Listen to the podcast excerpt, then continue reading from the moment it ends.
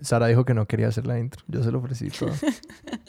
Solamente por experimento, hacela. Solo quiero saber si puedes. Me toca poner mi voz más sonora. Sí, Como- ajá. Bienvenidos a Expertos No, no, no, no, no, listo, no, no, no, no, no, no. Porque le está haciendo como una ronda infantil. Como, bienvenidos a Expertos de Sillón. Porque así suena. Juguemos en el bosque mientras que el podcast Bienvenidos anda. a Expertos de Sillón. Yo soy Alejandro Cardona. No, no, no, no, no, no, no, no, no, no, no me rompan las pelotas. Vamos a empezar desde. Alejandro, por favor, la cortinilla. Bienvenidos a Expertos de Sillón. Este es un podcast en el que cada episodio nos sentamos con un invitado o invitada y les preguntamos sobre sus placeres culposos, teorías totalizantes, aquellas obsesiones que les consumen la vida. Yo soy Alejandro Cardona. Y yo soy Sara Trejos. Ajá. No, Sebastián Rojas. Y hoy estamos aquí con nuestro a veces anfitrión día de hoy, anfitrión invitado, eh, Sebastián Rojas. Sebastián, bienvenido a tu propio podcast. Hola Alejandro, hola Sara, muchas gracias por la invitación. Estoy verdaderamente muy emocionado de finalmente grabar, eh, como dicen por ahí, mi episodio de Expertos de Sillón, me Sí. imagino. Ajá. Ajá. A ser el tercer miembro, el último en el equipo de producción en, en grabar su episodio, pues Valió la pena la presión. valió la pena la presión según ustedes. Así que cuando decís gracias por invitarme, es medio chiste, pero no tanto, porque sí fue como, Sebastián. No, es ¿pa' más como gracias por cuándo?" hacerme presión por tres meses. Eh, finalmente, estamos aquí. Bueno, Sebastián Rojas es sociólogo, eh, investigador social, periodista, podcaster, eh, estudiante de doctorado en sociología en Princeton. Ex Boy Scout. yo, yo estoy buscando como trapos sucios que Sí, o sea, tú que conoces de Sebas que la gente no sepa. Eh, Participante en el Factor XS en su primera versión. ¿Eso todavía No existe en YouTube, es Sebastián? posible. Si alguien muy esmerado fuera a buscar tu video de Factor ya, XS, ¿lo encontraría o no existe? Ahí, ah, pues seguramente en el archivo de RCN debe estar. Oh, wow. O sea, yo- perdón, pero ya no puedo grabar el episodio. Me voy a la hemeroteca a buscar este archivo. Pero de eso no vamos a hablar hoy, Sebastián. No, no vamos a hablar de nada de eso. ¿De qué vamos a hablar? Vamos a hablar de la murga, específicamente la murga uruguaya. Ok, empecemos por ahí. Eh, yo sé muy poquito de la murga, pero ¿hay una que no es uruguaya? ¿Cómo así? Yo creía que eso es como de Uruguay y dejé de contar y que luego hay, hay copias en otros lugares. No, la verdad es que murgas hay en muchas partes. Pero este episodio, o sea, yo mi obsesión, porque es verdaderamente una obsesión, es con la murga uruguaya y de hecho casi que con un par de murgas, de un par de grupos específicos.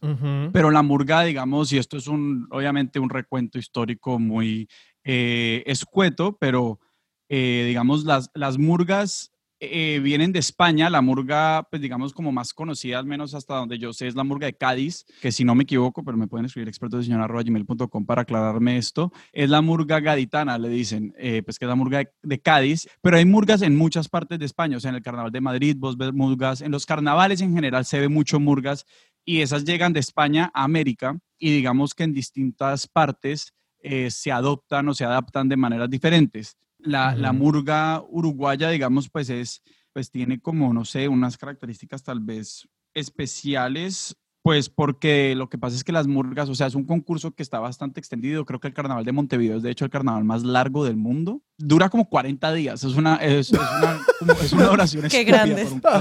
sí. Gran país. Eh, Como genuinamente mes de carnaval. al menos en Cali, a mí me enseñaron que eh, lo que en muchas partes de Colombia le dicen los diablitos, como estos peladitos disfrazados Ah. que salen como a tocar música en algún punto del año, a mí me decían que esos eran, eran, eran, eran murgas. Con tambores. Sí, con tambores, esa fue como mi primera aproximación verdaderamente como al formato, por decirlo de alguna forma. Y antes de seguir con preguntas, o sea, yo me senté ahorita. ¿Vos alguna vez en el colegio me mostraste una murga? ¿La pusiste como borracho una vez en tu casa? Como nos obligaste a todos los que los presentes a ver una murga. Y la verdad fue una chimba. Pero ese era mi único encuentro con la murga. Como que para mí eso es- es una palabra que ni siquiera significaba nada. Entonces me estoy poniendo en la posición del oyente que no sabe nada de esta cosa. Y la primera recomendación que les doy es: esta vaina es sumamente visual y sumamente como auditiva. Entonces busquen como Agarrate Catalina en YouTube y vean así sean 30 segundos de esta vaina. Vayan ya. Y vayan ya, como que hagan el No, paréntesis. de hecho no vayan lo ya. hagan. Ok. De hecho no lo hagan. Eso, digamos, hay gran parte de mi obsesión que tiene que ver como con no ver las cosas o no verlas mucho. Ok, prohibido, no la vean. Eh, por favor, no, pues mentiras. O sea, digamos como que de hecho mi recomendación es no la vean. Escúchenla solamente. Ah, ok, ok. digamos, mi, es que mi, mi obsesión verdaderamente se, se em- empieza a, a crecer o se configura alrededor como de un sonido muy específico Ajá. y es, no sé, yo tendría por ahí unos 12 años eh, la primera vez que fui a Argentina. Y antes de ir a Argentina, o sea, eh, no sé, en algún momento como entre mis 10 y mis 11 años, eh, mi hermana mayor había estado de intercambio en la Argentina, en la universidad, y ella siempre que, pues como que viajaba o que, pues un par de veces que fue de intercambio, me me, siempre me traía música. CDs. Y me trajo un CD quemado, de hecho, de, de, una banda uruguaya que se llama La Vela Puerca. El álbum se llama De Atar, que fue el que me trajo. Y entonces cuando yo fui en esa época, creo que pues como LimeWire y todas estas cosas no, no eran, pues, o sea, no se encontraban a veces muchas cosas ahí. Entonces cuando llegué a, mm, Argentina, yo me acuerdo que lo primero, pues de una de las cosas que hice fue ir a una tienda de discos y comprarme todos los discos de, de, de La Vela Puerca y en uno de los discos que se llama De Bichos y Flores hay una canción que se llama José Sabía y al final de José Sabía entra una murga. digamos pues como para los oyentes, eh, una murga suena, o sea, es un coro, verdaderamente es un coro de, O sea, la murga es la canción, porque yo estaba, yo estaba, me estaba no, la murga es el formato, la murga es la agrupación. Ok, es que eso es lo que, es que eso es lo que me Y el género, es el género y la agrupación. es eso, es como que es un show, es un género, es un formato, es la canción y es el sonido, como que es, es tantas cosas que me confundí un poquito y quería como atar un poquito ese concepto de qué exactamente viene siendo. O digamos, sí, mi primer encuentro fue el sonido, fue verdaderamente ese sonido. Pero sí que compone, a mí me parece importante que quede un poquito claro para los que nunca han visto una murga, como qué debe cumplir algo para decir entre una murga. Como ciertos instrumentos musicales, cierto tipo de participante, cierto ritmo. De nuevo, mi obsesión es casi que es, es, como con dos murgas y con algunos trabajos de ellos específicamente. Entonces, en ese sentido, eh, esto lo podemos conversar más adelante, pero yo de hecho como que no soy un entendido pues del, del género o de como la historia de las murgas etcétera, etcétera, etcétera. Según como yo le entiendo, la murga, o sea, como, como, como agrupación o como conjunto, pues es, es no sé, una compañía, una murga de tener unas 10 personas máximo. De nuevo, no las he visto nunca. 15 tal vez. ¿Nunca has visto los videos? Bueno, he visto un video, pero pues de nuevo no con detenimiento, como que no tengo Ok, no, he contado el número de gente en una murga. Yo eh, conté como una docena y como 3 a 5 personas en como instrumentos listo. y percusión. Entonces tendrá una, una docena, la verdad, los instrumentos, si bien entiendo como los instrumentos como clásicos de la murga, eh, pues es la, es la, batería, son como, pues hay un Sí, son varios tambores una serie de tambores y las murgas como de forma más reciente han empezado a incorporar otros instrumentos, o sea, ya en murgas como contemporáneas se escucha mucho más la guitarra de lo que se escucha como en murgas viejas hmm. Y otras cosas, o sea, como a veces entran bandoneones y, y, otros instrumentos, pero en esencia una murga son solo los tambores y las voces. Y, un pit, y, un, y un pito, ¿no? Sí, pero de hecho como las que yo he escuchado, como que el pito no es... Porque, o sea, de lo poco que yo sé de murgas, es como que hay todo este show donde se anuncia con un pito y los tambores en qué momento se hacen unos saltos y eso es como las murgas que uno ve en la calle que van transitando las ciudades y no solo las que se presentan en tarimas. Como que hay un momento en el que suena el pito y por eso la murga suena a fútbol también. Como que ah. tiene como esta esencia de no voy, a, no voy a cantar, pero como que hay una esencia de tambores y, hay un pito que suena y anuncia que viene como el siguiente acto. O sea, creo que hay una estructura ahí chévere. Pero que probablemente el fútbol toma eso del carnaval y de la Claramente, claramente. La fiesta, o sea, de hecho, como, la fiesta del fútbol, pura murga, eso es murga. Vos entendés, al, menos para mí, como yo escuché, yo escuché esta, esta, esta canción de La Vela Puerca de José Sabía, y entonces vos escuchás el coro, pues a mí me fascinan los coros. Eh, como yo me distraigo o me entretengo sacando armonías de canciones solo. Así cuando decís coro es que las murgas, es que yo quiero como sencillamente definirlo un poquito en la particularidad musical que estaba escuchando ahorita, que es como que hay unos tambores que dan un ritmo detrás y es como armonía a 12 voces, pero como yo qué sé, yo escuchaba unas entre dos y tres o cuatro como secciones sí. Eh, de voces cantando canciones populares. Y no sé si siempre son parodias de canciones populares, o por lo menos fue lo que vi en esta, en esta murga, que eran todas canciones conocidas, como, yo qué sé, pues, canciones latinoamericanas muy conocidas, pero que yo le, le cambiaban la letra, era política, y no sé si eso era como de esta murga o de todas. No, no, no, de hecho eso es como las murgas que se presentan en el carnaval de, de, Montevideo, al menos en el tablado. Sí tienen eso, o sea, muchas, la melodía es de canciones, en muchos casos, exacto, pues canciones que todo el mundo conoce. Sí, populares. Populares, sí. Y la letra la cambian. Y por lo general, solamente está el ritmo de los tambores y el resto todo lo hacen las voces. Pero sí, obviamente tiene, te recuerda, o sea, cuando, no sé, vos escuchás una murga, te recuerda esa sensación como de una barra brava en un estadio.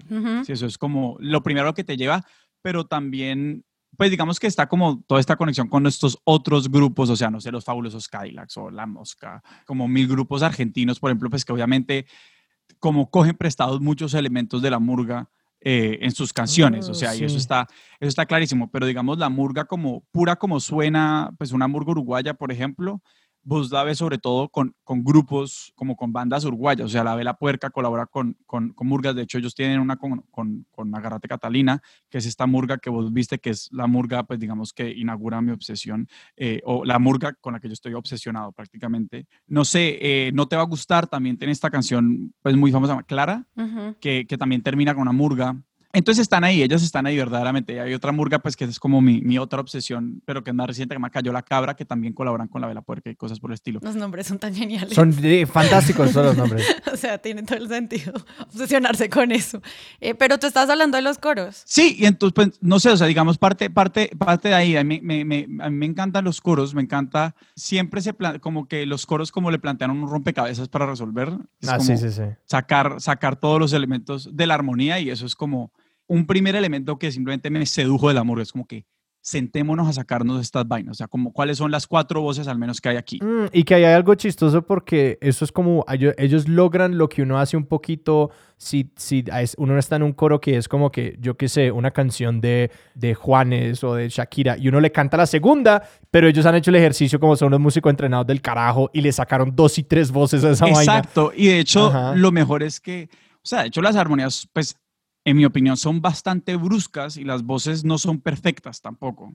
O sea, que son como quizás la, lo que hace que sean como tan difíciles de escuchar para mucha gente, que es como que, yo digo, la verdad, suenan como unas cabras gritando, como que hay, Ah, pues una can- versión, cantado a gritos. hay una versión canta- de eso, pues, que simplemente no es placentera para nadie, Ajá. que a mí personalmente me, es lo que, de las cosas que me parece más envolventes, o sea, es como que esto no es un coro perfecto.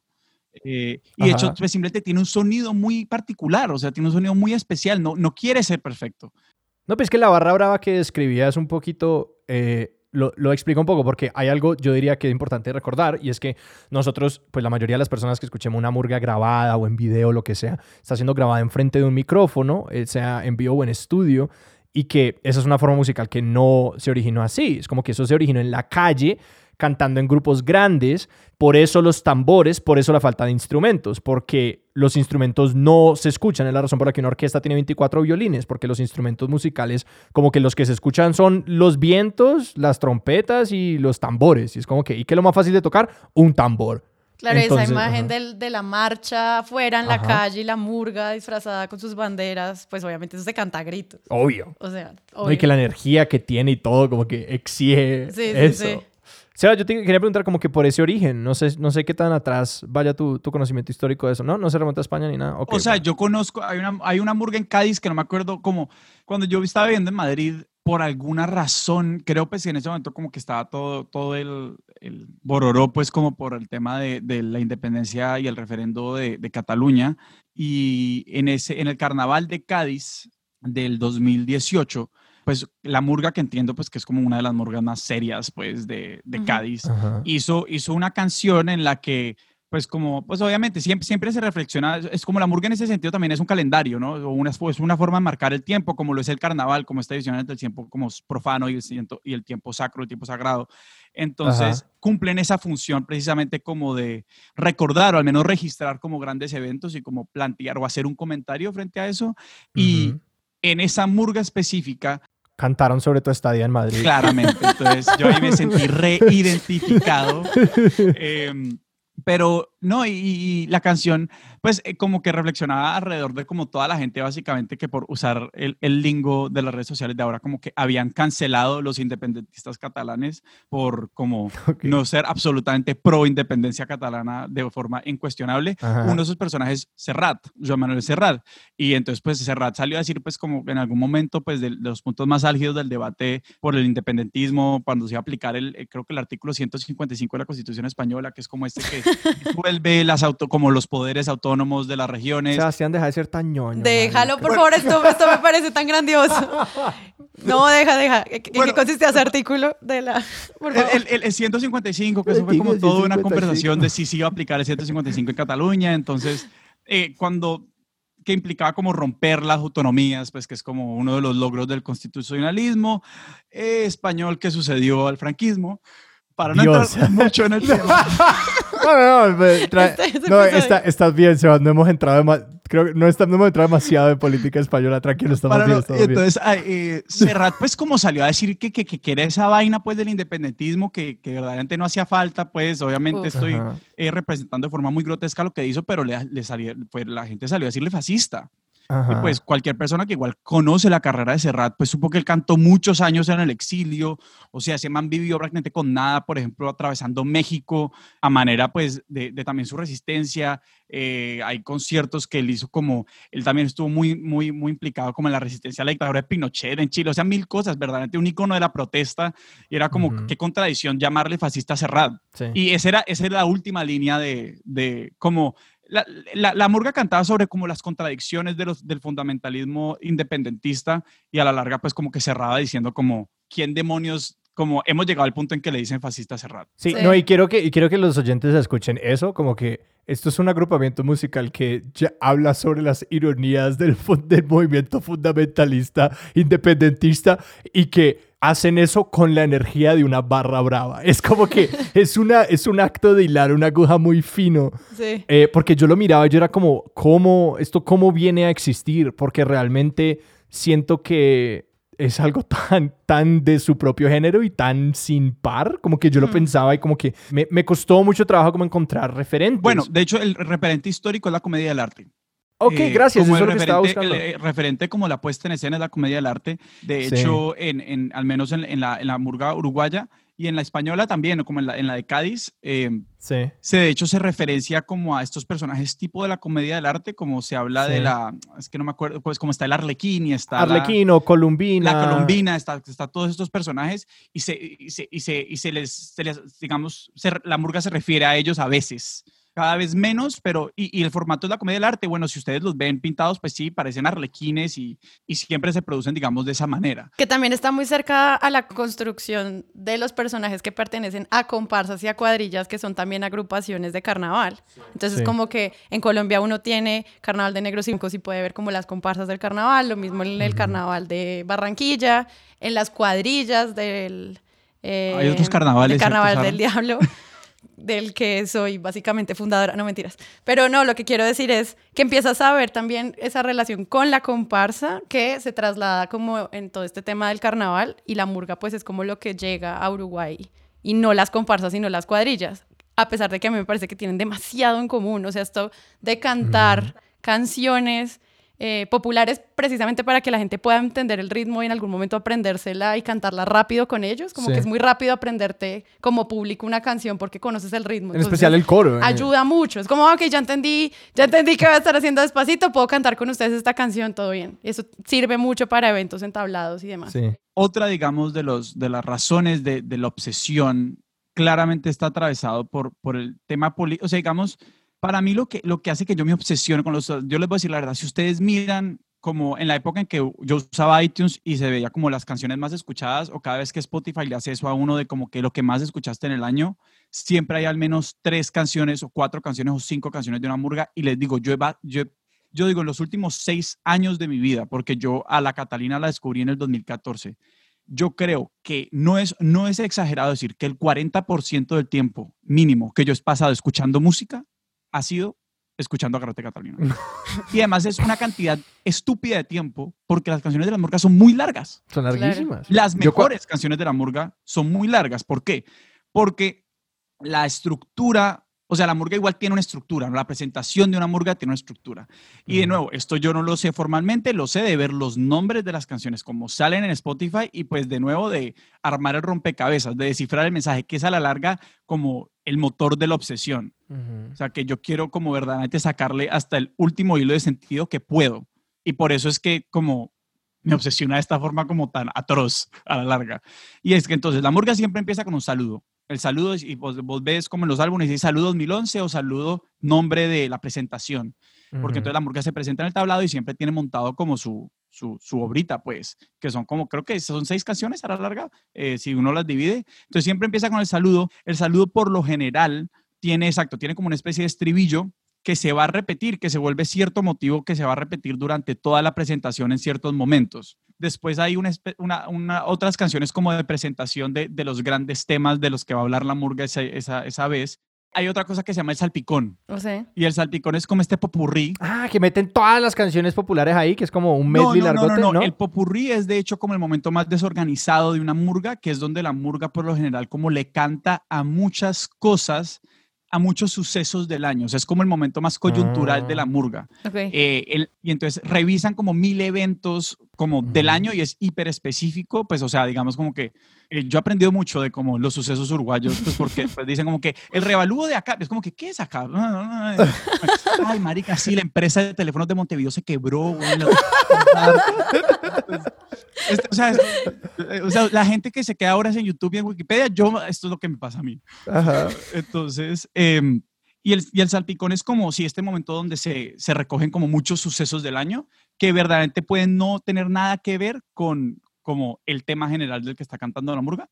Y después ya, digamos, suceden otra serie de canciones y siempre está el recitado por lo general, que es, pues, que es como lo dice su nombre, un recitado, perdón la redundancia, donde por lo general uno de los, de los, de los líderes de la murga les plantea una reflexión y pues todas las personas tienen sus, eh, digamos, todas las murgas tienen su forma de hacer los recitados, que, que sí como clausura es como esta reflexión final que obviamente le da paso a la última canción, que pues es donde la murga la estalla, por lo general estas canciones duran 10 minutos, por eso les digo, pues si yo he escuchado y pues yo me puedo sentar a escuchar como la misma despedida cinco veces, entonces pues ya fueron 50 minutos de mi vida que invertí en esto. Porque no haces nada, te sientas frente al, al, a, la la reproducción y te quedas 50 minutos escuchando una y yo otra me quedo, o sea, o sea, puedo imaginarme a Sebas haciendo eso. A mí no me importa decirlo, o sea, como que yo me siento en un, en, en, un cualquier asiento en mi casa y me siento a escuchar.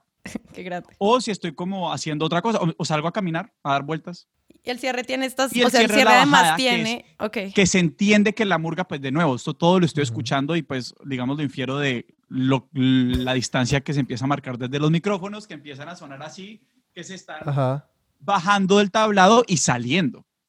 Eh, y, esa, y, y, se acaba. Pues. Me encanta que hablas de los aspectos visuales de la murga como si fueran como como el gato de Schrödinger, que es como que la ciencia no nos ha podido mostrar cómo se ve una murga, entonces pues yo infiero a partir de eso, como, si no hubieran estos videos fantásticos y si no fuera un carnaval que tiene como el diseño de vestuario, las acciones, yo lo estaba viendo como comiéndomelo con los ojos, entonces me parece fascinante que vos, para vos es como que no existe visualmente, mientras que yo cuando lo viera como que yo tomando nota de, la, de todo lo visual, es que listo, listo, le voy a preguntar a Sebas por, por el diseño de arquetipos en los disfraces y toda esta mierda, y me quedé sin armamento. Claro, es que además estos son, o sea, yo que he asistido a un carnaval que es el del diablo, la gente se toma dos años para crear los, los el vestuario. O sea, el diseño de vestuario además también complementa ah, la historia que están narrando y no solamente la letra política y demás, sino una historia adicional a partir de la ropa. Y, dos años, o sea, yo por eso nunca estuve en una cuadrilla de esas, porque era como, tengo otra vida. Sí. Parece chistoso que Sebas no las vea, pero podrías al menos tener un wallpaper en tu computador y ya, o sea, como todo bien. Yo he pensado mucho en esto, en por qué yo no las quiero ver. O sea, como que yo... Solo en vivo cuando esté en Uruguay. No sé. Ah. Es que es como que una parte de mí dice como, si a mí me preguntan como, ¿qué quisieras hacer? Yo diría, marica, yo quiero ir al carnaval. Sea, yo quiero ir al carnaval de Montevideo a ver las murgas. O sea, iría a los 40 días, no me importaría. Ajá, eso iba a decir, pero es una vacación de 40 días, entonces por eso es difícil. O podemos abrir ya el Teletón, expertos de sillón. Ajá, para mandar a Sebastián. Este es un gran momento, señores oyentes, para invitarlos a donar a la... Ajá. que hay que pagar tres cosas, el vuelo, el hotel y la venda para los ojos para que Sebastián pueda estar en la burga pero no la vea. No, y esto, digamos, tiene una historia, yo le he pensado mucho porque a la larga esto se, se, se relaciona como con, no sé, a ustedes no les ha pasado, por ejemplo, que leen un libro y como que uno desarrolla relaciones muy personales con, con pues no sé, los libros o, o la música, porque de cierta manera, pues le explican a uno mismo muchas cosas sobre uno mismo, perdón la redundancia. Pues sí, sí, como que dan un lenguaje para entender la propia vida. Me estoy riendo porque... Eh, menos mal esta pregunta retórica porque le estás diciendo eso a Sara Trejos, quien inventó un horóscopo a partir de Harry sí. Potter. No, yo nunca, nunca me he sentido así identificada con una obra. Y entonces, pero eso es a la larga lo que, como, este, como esta identificación tan fuerte hace que para como que uno se le metan con los libros que uno le gustan sea una cosa tan personal. o las Claro. películas que le gustan a uno, lo que sea. Eh, o sea, yo me acuerdo que yo una vez por un libro casi le terminé una novia. Porque, porque había dicho, no, ese libro a mí no me gustó. Como que, ¿cómo así? ¿Cómo así que no te gustó? La forma como yo he logrado, como le he dado sentido a este hecho de que yo no sé si yo quiero ver la murga, eh, se tiene que ver mucho como con mi experiencia como escuchando musicales sin verlos, porque yo diría que de hecho como mi otra gran obsesión de cosas que yo me he pasado demasiado tiempo en mi vida escuchando han sido musicales desde la primera canción hasta la última sin parar. Pero que, y que es más o menos parecido, como que hay una experiencia narrativa, aunque la hamburguesa es mucho menos narrativa eh, y los musicales tienden mucho a hacerlo. La hamburguesa se organiza temáticamente, pero que igual es como que aquí hay una... Sí, no es que hayan hay- personajes. Exacto, ¿no? pero aquí hay un motivo, aquí hay una estructura, aquí hay una exploración de varias cosas con música y ta, ta, ta. Es muy musical. Ok. Y, y a mí, digamos, no sé, ahí sí ya, ya los torrents existen, pues digamos en, en la en la etapa más tardía de esta obsesión de, por los musicales, los torrents ya existían, entonces uno se los podía bajar todos, pero, pero digamos a mí el primer musical que yo escuché, que yo pues en ese momento sí fue a través de la película, fue Evita, pues la versión en la que sale Madonna, Antonio Banderas, y de ahí, pues sí, esta idea como esta historia cantada a mí me parecía fascinante, o sea, me parecía lo máximo. Pero tengo una pregunta, Sebas. Dígame. Cuando tú viste los musicales que escuchaste primero y luego viste, ¿fue una mala experiencia? O sea, Me ¿por rompió qué? el corazón. ¿Sí? Ah, wow, qué? qué? raro. Porque tenías otra imagen en tu cabeza. Claro, porque es que si Como vos- las malas adaptaciones de cine. No, y es precisamente por eso, pues porque uno, o sea, yo después de escuchar por horas, eh, no sé, por dar un ejemplo de, de algo que, que me decepcionó mu- mucho cuando lo vi, que fue The Book of Mormon. Yo The Ajá. Book of Mormon, pues no sé, lo escuché, me lo bajé en el año 2010 y simplemente lo es- lo escuchar y pues digamos, yo a duras penas medio leía como la sinopsis en Wikipedia y yo simplemente Ujú. armaba la historia en mi cabeza, digamos como obviamente, si hay dos personas que cantan parecido, para mí yo lo codificaba en mi mente como el mismo personaje, eh, o Sí. sea, digamos, pues digamos, un- mi, especie- mi mente hacía una especie de montaje. Pero es que es un rompecabezas, que es como que lo que dijiste. Sí, al exacto, yo comienzo, armaba el ajá. rompecabezas y yo tenía el mío. Ujú. Y digamos, pues si yo llegaba a verlo y no me cuadraba con mi rompecabezas, además, pues al cual yo me sentía bastante apegado porque había pasado mucho tiempo escuchando esta vaina y como dándole sentido en mi cabeza, Claro. pues si no veía lo que yo quería ver, era un poquito como, me rompió un poquito el corazón, es la verdad. Entiendo. Creo que lo que, claro, eh, lo que a la mayoría de la gente se le dificulta de escuchar musicales sin verlos es lo que a vos te atrapa de eso. Que la gente es como, pero yo no entiendo exactamente quién es quién. Y vos es como, pero yo no entiendo exactamente quién es quién, así que yo tengo que armarlo. es como, es exactamente. Y que la gente, como que mi sensación al ver Hamilton fue como, ah, ya, como que ya entendí qué putas pasaba, pero que vos le metes el esfuerzo de vos tomar esas decisiones y vos juntarlo que es como un, un- sí, un, como un reto y un gusto de hacer. Y de hecho, cuando yo vi, yo vi Hamilton en vivo y cuando tomé la decisión de verlo, tuve que hacer mucho trabajo como de manejo de expectativas para como desmontarme la película que yo tenía en la cabeza.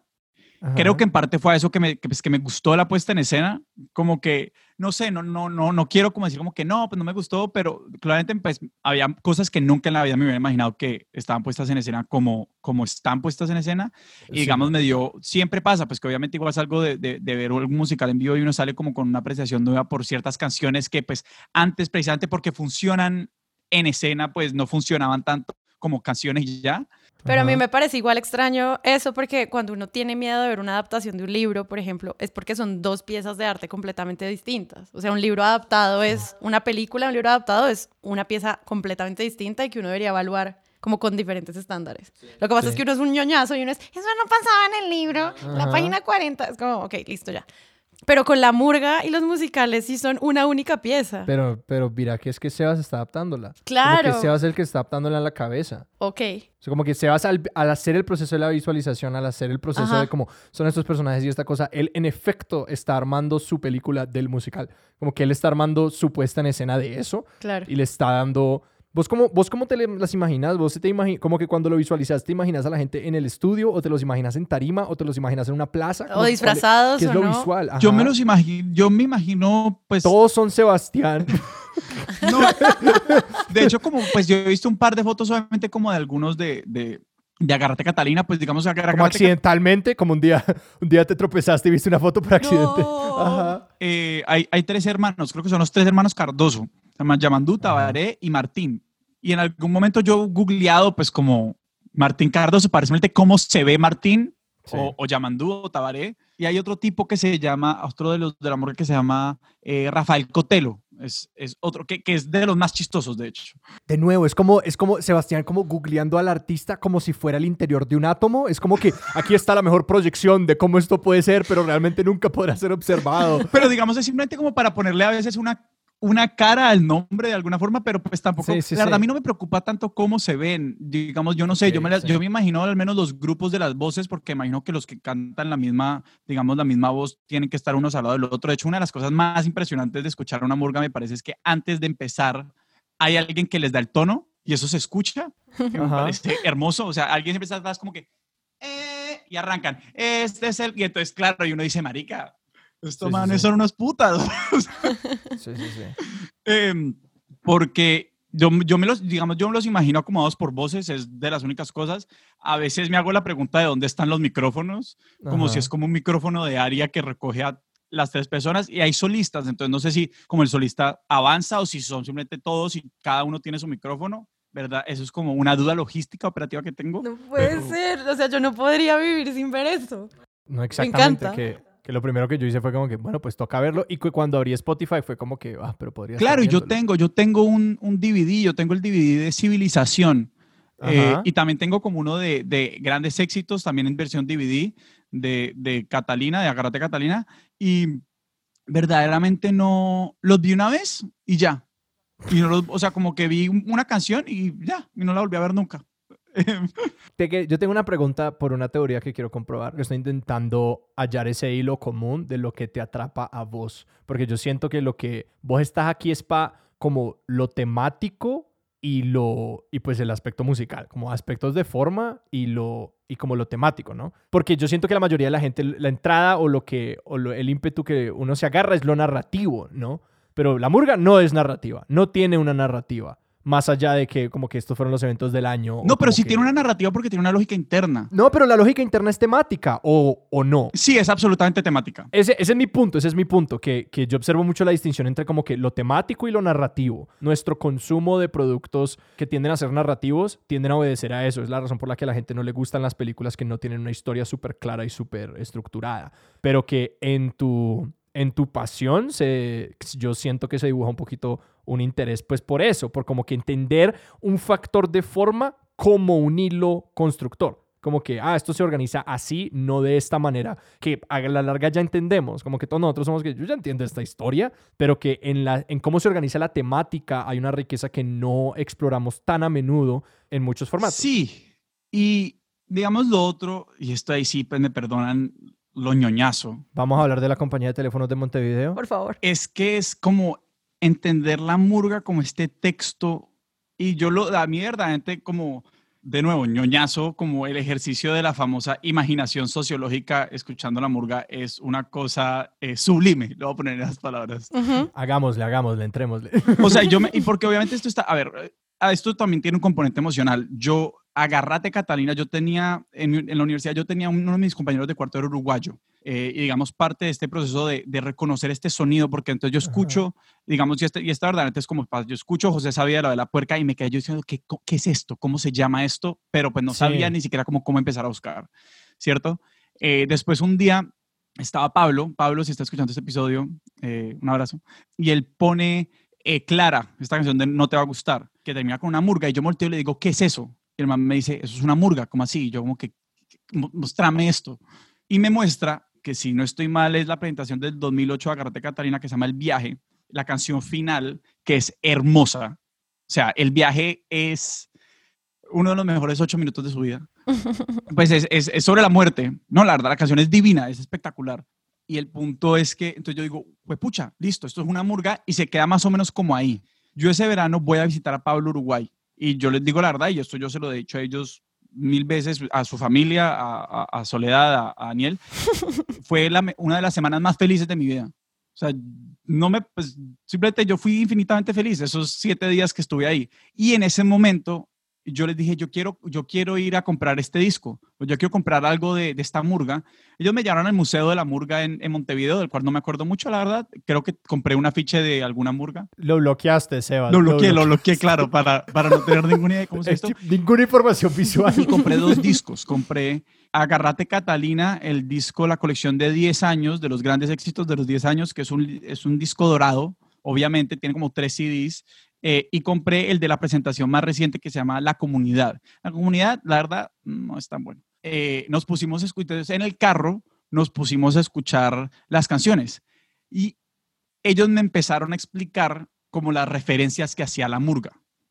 Y ahí empezó, o sea, yo era como que Dios. Por ejemplo, no sé, hay una canción de, de, de, de como cuando Mujica vuelve, vuelve a ganar las elecciones y hacen como todos estos mil chistes de Mujica que como que él habla mal, que tiene una perra coja, todas estas cosas, pues que, o sea, pues no sé, no, no, no, sé cuántas personas que simplemente sepan de Mujica como por leer El Espectador, como saben que Mujica tiene una perra coja que se llama Manuelita, ¿sí? Y es como todo un tema que Mujica tiene esta perra, ¿cierto? O sea, o, por ejemplo, hay una canción que es absolutamente racista, sí, que se llama El novio de la nieta, que es como básicamente un chiste. Buenísima. Sí, todos los prejuicios, pues que, que, uno dice, pues básicamente que, o sea, los, los, abuelos diciendo como, yo no quiero que sea esto, esto, esto y esto y esto y esto, pero pues que la, la, que, que la, termina, pero que la quiera y que la acepte como es. Esa canción, hay un, por ejemplo, no sé, hay un momento en el que dice como, están como obviamente como diciendo que no sea chino, por favor, que el novio no sea chino, Dice que, que, no sea chino, por favor, que no sea chino, santo Dios, que no sea chino, y digo chino en el sentido general, por esos chinos de países similares que no son chinos, pero son chinos igual y hacen como mil cosas, mil chistes, y, y, al final dicen como, si se le cae el cucurucho de un helado, igual se te hace un harakiri en la cigal. La cigal es una heladería de Uruguay. Aunque vos no tenés forma de entender el chiste si no sabes que la cigal, que la cigal es una, una, Pues digamos, de pronto uno lo puede inferir, pero es como que, ¿qué demonios es la cigal? Sí, sí, sí. Claro. No, y que vos me mostraste esto una vez, una noche en 2014, escuché esta canción una vez y se me quedó en la cabeza. Y eso es lo otro que es hermoso, que es así. Es denso, es denso, denso, denso. Entonces, pues en ese sentido es como una cosa a la que uno puede volver muchas veces y ver cosas distintas. ¿De qué estamos hablando? Tú estabas... De la murga. Tú estabas diciendo que te apasionó el hecho de estar en este carro rodeado de uruguayos y que es la familia que más feliz te ha hecho en la vida. te estaba diciendo referencias de su propia cultura a través de canciones y tú pues te enamoraste de este formato. Claro, que, que, lo, que lo que vuelve y vuelve en mi mente es esta idea del rompecabezas, que es como Sí, que son todas estas cosas que hay que resolver y hay que irlas a investigar y hay que escuchar y escuchar y escuchar y que de hecho vos estás evitando de hecho, los Una de las sensaciones más gratificantes es cuando yo después he escuchado canciones como pues hay unas que uno conoce, ¿cierto? Que uno conoce la melodía. Como el folclore argentino, de protesta clásica. Sí, pero de hecho, pues muchas otras, pues, y no sé, hasta ahí como mi primer millón también, o sea, de vacilos también esa melodía está, era una de Cayó la Cabra que se llama La Plata, excelente, excelente. O sea, si ustedes eh, no les, les cuesta mucho entender la economía, escuchen La Plata de Cayó la Cabra y ahí entienden el 80% de lo que no les han podido explicar sus, profesores. O, profesores, por favor, pongan esto en su curso, que también, pues, porque los múltiples canales, etc. A nosotros, ¿por qué no nos patrocina nadie con estas coñas? Por favor, eh, si la economía está escuchando, patrocínenos. no, y, y, por ejemplo, me pasa que a veces como que escuchas canciones que yo decía, ¿yo de dónde he escuchado esta canción? Uy, que uno no puede parar hasta que no sepa cuál es el ritmo original. Claro, en una murga. No sé, por ejemplo. Sí, que es como que y te toca hacer, ponerle esto al fondo. Ah, ya, ya entendí la Hay una canción, eh, creo que es en, en, en, en, una de las. ellos tienen, Garganta Catalina tiene como una también de estos como grandes canciones que eso que es como una conversación entre Dios y el diablo y, y como los seres humanos pidiéndole cosas a Dios. Eh, y creo que en esa canción usan la melodía de. No me acuerdo de quién es la canción, pero esa canción dice como: Sin ti soy un pasaporte vencido y esas cosas. Y esa canción la usan. Y yo después un día escuchando Amor Estéreo en mi carro en Cali, no sé, cualquier cosa así, como que salió esa canción. Y yo como que, mierda, esa es la canción de Dios y el Diablo. Entonces, Nunca deja de sorprender, sí, como... Sí, que es como un poquito inagotable. No, pues que claro, que está como bañada en es de nuevo tan denso, está como que por todos lados, es como que hay algo que ver, excepto en lo visual, ahí no hay nada.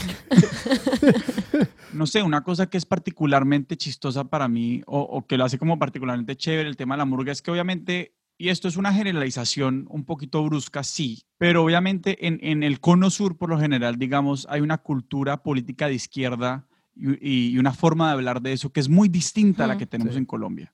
¿Cierto? Pues obviamente sabemos que aquí en Colombia se ha masacrado a la izquierda, por decirlo de una forma eh, tímida. Em, y, y, si bien obviamente pues las dictaduras de, de, del cono sur también hicieron lo propio en ese sentido. Como los, estos procesos como de democratización sí también han llevado como unos estados de bienestar y como unas ideas de la socialdemocracia, socialdemocracia mucho más robustas y menos estigmatizadas que en Colombia. Eh, entonces, como también tienes como todos estos, estos, estas, básicamente como toda esta cultura marxista y, y, como sindical y vainas así que, pues porque obviamente la murga es una expresión popular, ¿no? Está anclada en lo popular y, y también hace referencias a sí misma de como, como la cultura política de lo popular, mucha expresada a través como de, de, de tradiciones, partidos, organizaciones de izquierda y digamos pues para pues yo sí, yo no, mis papás no son, o sea, yo no, mi familia nuclear no es conservadora, pero sí crecí en un entorno absolutamente conservador.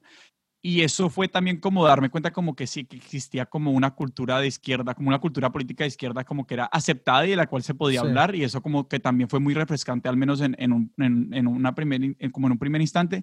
Y después viene el hecho como también de, de burlarse de eso. O sea, por ejemplo, hay una canción que se llama Los viejos militantes. Hay muchos chistes, hay muchos chistes como de los anacronismos de la izquierda. En, en todo momento, o sea, como en todas las, en toda, o sea, pues está, los hacen con, con Mujica, los hacen con, en general, como la figura del el líder sindical o, de, o de estos militantes sindicales, de la gente izquierda en general. Pues que también es chévere, como que en un contexto donde uno como que simplemente la izquierda no está tratando como simplemente sobrevivir a ver si gana alguna elección, como que como que es chévere escucharla burlándose a sí misma, como burlándose un poquito de sí misma, porque claramente, pues mucha de la gente de la murga es claramente izquierda. Pues son gente, gente que hace teatro y, y, hace música. No, y de hecho es que eso es lo otro que, es, que a mí personalmente me encanta de la murga. O sea, entonces vos partís de este tema de que, de que la murga es una expresión popular como, digamos, como, como forma de, cantar, por decirlo de alguna manera, es profundamente imperfecta, o sea, no aspira como a sonar profesional, no es, no es un coro que, no es que está haciendo cantos gregorianos, ¿cierto? Sino como que suena, como por decirlo así, burdo y está bien, es parte de su encanto, pero que además como, eh, no sé si esto haya cambiado como con la comercialización y popularización y como la industria entrando, como disqueras entrando a la, a la, murga, no sé, sospecho que ha sido así un poquito, pero, pero no estoy del todo seguro. Y es que los miembros de las murgas tienen vida por fuera de la murga, ¿cierto? O sea, es precisamente esta identidad que ellos asumen para el carnaval. Y es como gente que, pues, no sé, tiene su vida, es profesor o es taxista, es obrero, es, no sé, trabaja en algún tipo de servicio antes del carnaval simplemente se juntan en esto que existe por fuera como de su horario laboral, es cierto que a la larga un poquito rescatan esta, esta pasión por, por este encuentro, por este, por este evento, hmm. por este como encuentro comunitario que es el carnaval y hacen canciones. Y eso es otra cosa, cosa pues que simplemente como que ese concepto es muy bonito. O sea, como que, pues sí, pues a la larga es como la idea de este podcast, que hay una vida detrás de lo que uno hace de entre las 9 de la mañana y las 5 de la tarde. No, y que además es como, me encanta, mentira, vos no te vas a conectar con esto en absoluto, eh, pero es como el hecho de que asumen este disfraz y se convierten en este ente liminal y esta cosa. No, eso es hermoso también. O sea, digamos, yo no, yo no lo hablo desde el disfraz, pero claramente desde la ironía. O sea, obviamente ahí volvemos a como el, como el concepto, el significado del carnaval. ¿Para qué sirve el carnaval?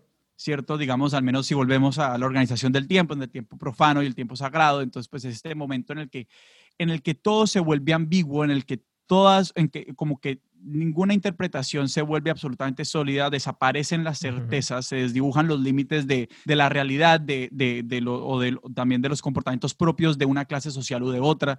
Y este, es este gran encuentro de, muchas cosas. Y es precisamente en este momento donde como que nos podemos sacar pues, o sea, obviamente como la forma como funcionaba en, en, esta forma era como que se puede, cometa todos los pecados que tiene que hacer porque viene la cuaresma y pues, y después ahí sí le toca aguantarse, pero que precisamente es este espacio liminal el que permite ofrecer como un, un, un, retrato sincero, o al menos, pues, o sea, o sincero de cierta forma de las sociedades. Y, y, a mí siempre eso es otra cosa, o sea, como esta idea de la murga como, como una forma de marcar el tiempo, como esta especie de, de calendario, pues, no sé, musical y, también una forma como de imaginar las comunidades y de imaginar las naciones. En ese sentido, por ejemplo, y ahí es cuando pues uno ya se empieza como a, a hilar un poquito más delgado, tal vez no tan, tal vez no tan fino para un uruguayo, pero pues para mí sí, sí fue como darme cuenta de esto, fue como que, wow, qué genios. Es, por ejemplo, hay una, hay una, en, este, en esta canción, de en, este, en esta obra, pues montaje de la civilización, hay una canción que se llama La civilización oriental que también eh, pues recibió muchas críticas, pues porque, a ver, en Uruguay, eh, usted, dictador, presidente, lo que sea, no sé, que se llamaba Algo Rivera, que pues hizo un genocidio indígena absolutamente brutal. Em, y digamos, en la murga muchas veces como hablan de eso, como de que, como, pues igual este racismo contra lo indígena en el Cono Sur es bastante imperante y bastante como parte de, como por decirlo así, la cultura popular, como el racismo casual, por decirlo así, que no por ser casual es menos insidioso, pero... Que quizás por ser casual es más insidioso. Ambas, ambas las dos. Y se, pues, se burla de los, de los charrúas eh, y se burla del mate. Entonces hay un punto en el que, pues es básicamente como burlándose de todo lo que los uruguayos consideran que los hace uruguayos. Y en la civilización oriental, entonces pues hay una, el estribillo como dice, gracias a vos, hierba de mierda, de noche voy diez veces a mear, gracias a vos. Pero entonces el coro de gracias a vos, hierba de mierda, es el coro como de una canción, como hace cuenta de un Colombia Tierra Querida, que se llama Gracias a vos, grandiosa tierra. Y entonces, digamos, cuando te das cuenta, pues que obviamente escogieron esta canción como patriótica para burlarse de todos estos símbolos patrios, pues es chévere. Pues al menos como para ponerlo de no, Y algo que me parece muy lindo de lo que estás diciendo, pues yo lo he vivido en el carnaval de Río Sucio. Exacto. Que es un carnaval al norte de Caldas, muy antioqueño, o sea, de Caldas, pero pues tiene como toda esta fuerza de Antioquia. Eh, y cuando uno va a ver las cuadrillas cantar y ve sus letras, uno encuentra desde la izquierda más rotunda hablando lo que sea del presidente de turno y denunciando casos fuertes, hasta canciones hiperfachas, pero que también demuestra como la manera en la que está construido esos imaginarios de ese mismo lugar, de ese pueblo. O sea, como que obviamente en Uruguay está todo esto que tú explicabas, como de la dictadura, de lo que trae, pero si uno traslada esas canciones a Colombia, al menos de lo que sale de las cuadrillas, es increíble lo que uno encuentra. O sea, yo me acuerdo eh, escuchar canciones sobre las mujeres deben ser sumisas, las mujeres, así como, y yo, como con mi feminismo, como, oh, estoy muy feliz de ver esto en vivo, pero me está doliendo. Y luego se acababa y salía el otro que era como eh, libertad, derechos, dignidad, y en fin, y como que yo me decía, este es mi pueblo, o sea, como que este pueblo se configuran estas canciones y en estos disfraces, y por lo mismo que es tan mestizo y tan complejo a nivel colombiano, me parecía muy interesante verlo eh, en esos niveles narrativos que tú explicas de la murga en Uruguay. Exacto, y que digamos es un poquito como ahí, Alejo, lo que sea al principio, como que no por ser temático deja de ser menos narrativo, porque a la larga este, esta, esta conjunción de temas es una forma de narrar la comunidad, ¿no? Y de eso que, pues, digamos, exacto, y se ve como también, se ve en el carnaval de Río eso se ve en el carnaval de negros y blancos, las carrozas, ¿cierto? Todos los años algún político sale a decir, ay, ¿por qué me pusieron narizón en la carroza? es como que, como, eso es tonto. Y me parece que hay algo que, no, que nos confronta mucho de como esta mezcla como tan ambivalentes sensaciones como cuando nos encontramos con estas eh, como manifestaciones culturales, productos culturales, por llamarlo de alguna forma, que es como mierda, esto que estoy escuchando, no, la verdad es que no estoy de acuerdo, pero se escucha chévere. Claro. ¿Cierto? Mm. Pero lo, lo, puedo disfrutar, ¿cierto? Que es como que esa, esa incomodidad entre como los mensajes y los impulsos, no sé, las pulsiones, como todo esto, es a la larga como, pues las grandes, pues como por, no por poner muy lírico, pero es como las grandes contradicciones de como vivir en el mundo y como abrazar esas contradicciones, eh, como es parte de el encanto de estos momentos, precisamente. Es como, para eso necesitamos un carnaval, porque no necesitamos sacar esto de alguna forma, ¿sí? Para después, para, o sea, hay que ponerse la máscara para decir la verdad y pues, después quitársela y seguir con la vida. Sí, que uno diría, como no, pues un cantante que hace protesta o rap o como que está digamos, grabando en estudio y denunciando cosas, pues hace un aporte a eso, pero es que lo que se vive en el carnaval es como tan masivo y tan como que se siente el sudor de, la, de lo que se está pensando, que es una experiencia completamente distinta. No, y que puede ser muy transgresor. Es como que, porque es eso, es como hay una temporalidad en el carnaval que es como que por estos momentos nos damos el permiso entre nosotros de hacer esta cosa. Y que estoy pensando mucho como en los orígenes de los carnavales, como en es que yo, estoy pegado, desde que me dijiste que la murga se originó en España, yo estoy pensando como en, en pero qué tan, a, qué tan atrás se puede ir esta vaina. Y que se me conecta mucho con la idea de que pues las obras de teatro después de la Edad Media se hacen en, en las iglesias. Como que las iglesias eh, eran el lugar y luego eso se va corriendo afuera, justo afuera de la iglesia y de la plaza del pueblo y todo esto, cuando los curas se ponen demasiado incómodos con los contenidos, porque ya eran tan transgresores. Entonces que no sé, que si obedece a este impulso como tan, como sí que nos va a poner incómodos esta vaina y que quizás la canción protesta no hace eso tanto, como que quizás la canción protesta es como que necesita existir en todo momento y en todo espacio, entonces va a ideas más de corriente, pero que la murga como que puede ser inmediata, puede responder a lo que pasó este año y que puede que no sea relevante en 10 años, pero ese es el punto. Retrata un momento y retrata una situación que no necesita vivir todo el tiempo, solo es para ahora. Y súmele a eso que se siente como la barra brava. Que además tiene como esta pasión. Es, este momento de efervescencia. Ajá, exacto. Que da esta sensación de las banderas, los pitos y los saltos y el tambor y, y el hijo de putazo al presidente. Sí, que el mugre no es a su detrimento, es una, es una victoria. Es el hecho de que es como que esto no está pulido del todo. Esto es imperfecto. Es imperfecto. Hay otra, digamos, como parte de esto, sí, es como de la historia de la murga uruguaya. El tema, obviamente, que durante la dictadura, pues, y esto nos, la verdad, me imagino, yo entiendo que esto es cierto, pero también hace parte ya ahora como de la mitología de la murga y de su relevancia como en el siglo XXI, lo que sea, pues que obviamente a través de, de, muchos símbolos, la murga, igual que se presenta, las murgas se presentan en los carnavales y a través de muchos símbolos, pues lograban obviamente escapar la censura. Y si bien entiendo, se desarrolló una serie de códigos, se desarrollaron una serie de códigos que, que todo el mundo sabía qué significaban, pero, pero pues no eran censurables precisamente pues porque el código era absolutamente informal y no estaba escrito. Creo que cosas eran como que cada vez que se quería representar a los militares como había alguien vestido de verde y como que eso era, ¿no? pero nadie nunca le decía como a ah, este milico yo mm. no sé qué. Eh, había algo como, pues había como este que tema del, arco, del arco iris y de hecho como muchas eh, personalidades de la cultura uruguaya que estuvieron en el exilio, que fueron perseguidos, compusieron letras para la murga. No sé, por ejemplo, Daniel Biglietti escribió, escribió letras de murga. Eh, fueron letristas, pues que obviamente le da también este, toda esta dimensión de, pues también de resistencia. Pero de hecho, lo otro que decía, si bien es algo que es hiperlocal y como muy contenido en el tiempo, pues porque estas cosas de coyuntura, pues solamente tienen sentido como dentro de los tiempos de la coyuntura, pues también obviamente refleja temáticas universales, que es lo otro, pues que a la larga permite que un colombiano se conecte con la murga uruguaya, como que habla sobre, exacto, la, el, como la última reforma tributaria del Uruguay, pues, y no sé, la familia más rica del Uruguay que no quiere pagar impuestos. Bueno, eso es un tema universal, eh, pero digamos... Ah, pero ah, me haces recordar un dicho de otro cantante de protesta. Bob Dylan decía que a él le sorprendía que la gente que se le acercaba y le decía, esto me representa mucho, él decía, entre más específico yo me ponía, más universal se ponía la vaina, porque la gente decía, era como que cuando vos hablas del florero en la esquina del cuarto que te dejaron y se dañaron las flores, eso me pasó a mí, como que esa es mi vida y eso es mi relación y eso es todo esto, que en esa especificidad se construye una, universalidad súper poderosa porque uno mismo está escuchándolo pues con su lente y con su referente. Entonces cuando hablan de lo que sea, uno está encontrando el análogo en la vida de uno y en la, y en la situación pues política y social y etcétera y nacional de uno mismo. Claro, igual con temas no solo tan específicos sino amplios como la pobreza es una mierda. Es como claro. obvio, o sea, eso no solo le pertenece a Argentina y a Uruguay. Es como Bogotá puede cantar esta canción. Y de hecho parte, digamos, hay una, hay una retirada de la música que se llama La Ciudad. A me parece una reflexión en torno a todo lo urbano impresionante. Por ejemplo, ¿cierto? Entonces, no, no sé, sí, es que como que yo aquí podría empezar a tirar las letras de como muchas canciones de amor que llego como que esto es excelente, o sea, como que esto es mejor que como muchos libros de sociología urbana que se han escrito. Entonces, como que, ¿para qué? No tiene que leer eso. Escuche esto con atención y como véalo y párale bolas en el mundo y entiende muchas cosas más. Yo solo tengo una sugerencia y es que Sebastián debería cambiar ya su tesis de doctorado. Sí.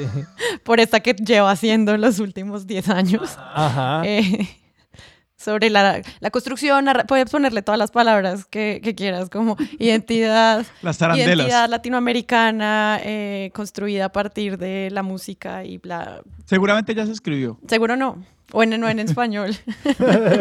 Ajá, The Murga and its implications in the studies. Sí, hay alguien por allá en Wisconsin Ajá. Sí, yo soy I'm a specialist in the Murga. en el departamento de literatura comparada, sí. Seba, si alguien quiere volverse eh, un experto en la Murga, eh, ¿a dónde los apuntas? Vean, esto empieza así. Eso es como simplemente meter la punta de los pies en el agua. Es mm. Clara de No Te Va a Gustar, José Sabía de La Garrate Catalina, perdón, José Sabía de La Vela Puerca, y hay una canción de esta otra murga que se llama Cayó la Cabra, que hacen con la vela puerca, que entiendo que es una retirada de ellos, creo. La canción se llama El Sur del Atardecer. Y esas tres canciones tienen una partecita de murga. Entonces, pues usted está así bacaneado con la música normal y en un momento entra la murga y usted dice como que, bueno, ¿le creo a esto o no le creo? De ahí, pues Jordan, solamente puedo recomendar la, la que a mí me inauguró en la obsesión, que es esta colección de 10 años de Agarrate Catalina. Eh, de ahí les puedo recomendar, y después de nuevo, mi invitación siempre es a escucharla y no a verla, pero pues... ¿Esa es la que son tres discos? Son tres discos. Maldito animal. Y ahí, y ahí les puedo, digamos, decir la retirada, si no estoy mal, del 2008, que es el viaje, que es la primera, pues digamos, la primera que yo escuché de, de Agarrate Catalina, es hermosa. La ciudad, que creo que eso es, es 2011, si no me equivoco. Tal vez todo eso es civilización, no sé, pero pues digamos, esa retirada del 2011 y el saludo del 2011 a mí siempre me ha parecido espectaculares también. Estas son como esta reflexión a partir del humano, de lo, urbano. La civilización. Y del humano. Y del humano, obviamente. eh, porque esta, está esta de, de, la civilización oriental, pues que es muy chistosa, es como la clásica Agarrate Catalina, que diría yo. Hay, sí, o sea, hay muchas, hay muchas canciones, como sobre todo las retiradas, pues porque son como las más largas, las más complejas, pero hay de todo y también pueden escuchar los recitados, que algunos son muy bonitos. Si ustedes escuchan el recitado y después la retirada, pues como que entran como en ese espacio.